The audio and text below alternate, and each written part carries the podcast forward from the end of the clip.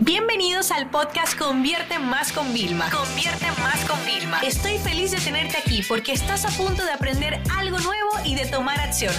Así que prepárate para tu dosis diaria de estrategias, tácticas y herramientas para escalar tu negocio con fans, publicidad y contenidos. Mi humilde opinión sobre Clubhouse. Fíjense, muchos de ustedes me llevan pidiendo que hable sobre Clubhouse y me escriben todos los días, Vilma, ¿cuándo vas a abrir tu sala? A lo mejor ya al momento de sacar este episodio ya la tengo, ¿no?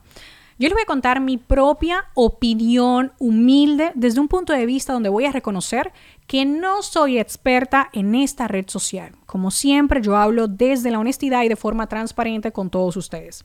¿Por qué quise traer este episodio de lunes? Porque Clubhouse es una tendencia y analizando el modelo de negocio me acuerda cuando Gmail abrió, que era solo con invitación. Lo que muchos no entienden es que esto no es solamente para crear un efecto de viralidad que solo está para iPhone y todavía para Android no, sino que la razón detrás de por qué este modelo va con invitación y va tan lento es porque la plataforma está testeando que no se caiga, que funcione, que pueda albergar, albergar a todas las personas que somos y que siga siendo operativo, ¿no? Con esto, ¿qué quiero decir? Al momento de ahora, insisto, mi humilde opinión, a mí me parece que Clubhouse es una red social elitista. Elitista ¿por qué? Porque solamente yo calculando, yo creo que nada más había como un 5, yo ahora no daría que hay más de un 10% de toda mi audiencia. Entonces, claro, si yo me voy a enfocar en Clubhouse y nada más tengo un 10% de mi agencia, yo estoy dejando a 90% de personas fuera frustradas, quizás irritadas alguna, porque no pueden disfrutar de eso. Porque además el concepto de Clubhouse es que quede ahí, es que no se grabe. Yo sí que he visto que, por ejemplo, Pat Flynn, que es una de las personas que más admiro como creador de contenido, lo pone. Recording, cuando la sala la está grabando él aparte, él lo pone, lo estoy grabando aparte, para que tú sepas que eso se está grabando. Pero hay un efecto de que tengo que estar en el momento, de que no me lo puedo perder. El algoritmo también pues premia mucho porque claro, tú estás en una sala, se lo notifica a la gente que te sigue. Yo te digo la verdad, o sea, me voy a entrar incluso ahora mismo al momento de, grabar este podcast y le voy a contar mi propia historia que me pasó con Clubhouse.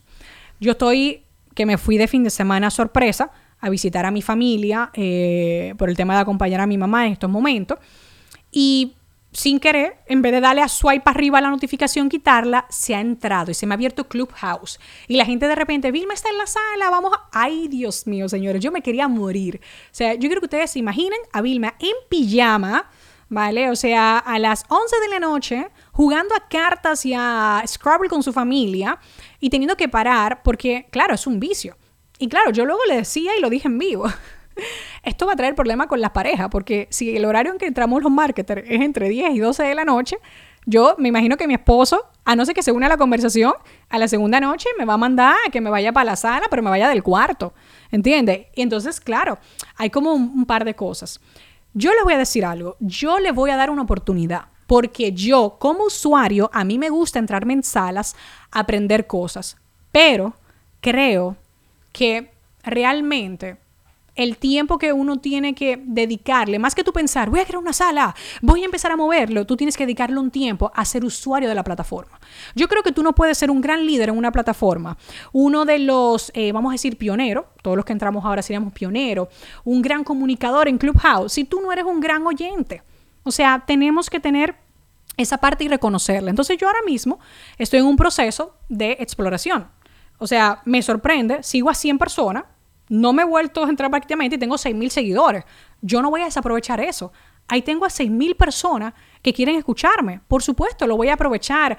Haré una sala, lo probaré, me dejaré llevar, me dejaré fluir. Y esa es mi recomendación que quiero dejarle a ustedes. Creo que si hay una oportunidad ahora de entrar, debemos de entrar.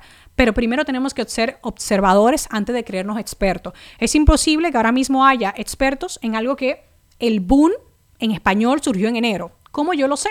Yo estoy desde diciembre, desde el 24 que me unió Sebastián Mencía, que me dijo, Vilma, yo estaba de vacaciones y yo le dije, claro, invítame.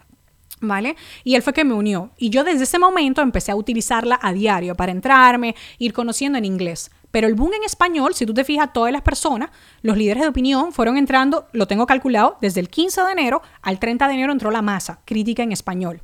¿Qué pasa? That's not enough, porque entraron los líderes, pero ahora tienen que invitar a sus seguidores a que quieran entrar también. O sea, y esto es así. Entonces, poco a poco vamos a irlo creando.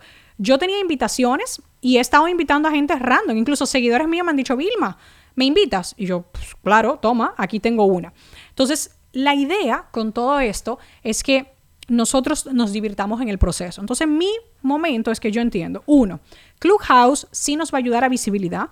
Lo estoy recomendando para perfiles que son quizás más nuevos en su posicionamiento, para que se suban y opinen y den opiniones y cuestionen y hagan preguntas, porque a nivel de visibilidad, al haber tan poca persona, le va a ayudar. Lo estoy recomendando a la persona que mentorizamos, que también ya son líderes, ya de negocios con impacto. Lo estoy recomendando porque aunque sea a un grupo de élite, es importante estar, decir, estoy, quiero probar, quiero experimentar. Pero a final de mes hay que hacer un análisis. Entonces, mi intención es un poco comparar ¿Qué pasa cuando hago un live en Facebook, en Instagram, en cualquier plataforma? ¿Qué pasa cuando hago un Clubhouse? ¿Qué es lo que yo me voy a llevar de ganancia? Y ni siquiera hablo de económica. Para mí ahora mismo TikTok y Clubhouse no son redes sociales para monetización de forma directa, aunque sí indirecta. ¿Me entiendes? Si yo voy y me pongo a hacer consultoría para profesionales de servicio en Clubhouse, que es lo que veo que más mi audiencia está ahí, del proyecto de Academia Consultores y he visto a muchos que están ahí y creo que podemos crear una comunidad bien linda también de ese tema, pero no le voy a vender directamente, aunque cuando demuestre mi expertise, mis años de experiencia, por supuesto que va a haber una venta indirecta que me pueden escribir y yo los puedo convertir. Pero insisto, TikTok ahora mismo y Clubhouse son dos plataformas que yo veo, dos plataformas maravillosas por su algoritmo para exposición gratuita, para llegar a más personas, para conectar de una forma genuina con ellos, ¿ok? Entonces, esa es mi humilde opinión. Eh, les prometo que después de que me ponga, cree la sala en, Club, en Clubhouse, vaya viendo cosas, le prometo que le traeré ya más estrategias que yo haya aplicado dentro de Clubhouse y qué resultados me han traído. No quería dejar de pasar, pero no me iba a poner de ridícula a estar hablando y sacando Clubhouse en la nueva. No, no, no, no, no. No estoy en ese momento todavía de sacar conclusiones. Simplemente estoy en ese momento de exploración y les invito a todos ustedes, los que puedan entrar, que realmente vayan entrando aunque sea como observadores. Y también déjenme decirle algo, valdrá la pena. Eso es para mí ahora mismo el mejor símil que les dejo. Entrar en Clubhouse, aunque sea 10 minutos al día, es como leerte varias páginas de un libro y no tener que leerlo completo, pero aún así vas a aprender y vas a sacar algo. Entonces, ustedes saben que yo soy fan de leer libros completos y otros solo guiarlos. Entonces, si ustedes le dedican aunque sea 10 minutos al día, van a entender cómo funciona la red social y van a aprender algo nuevo. Y yo creo que todos necesitamos cada día aprender cosas nuevas que nos ayuden a ser mejores personas. Esta sesión se acabó y ahora es tu turno de tomar acción. No te olvides suscribirte para recibir el mejor contenido diario de marketing, publicidad y ventas online.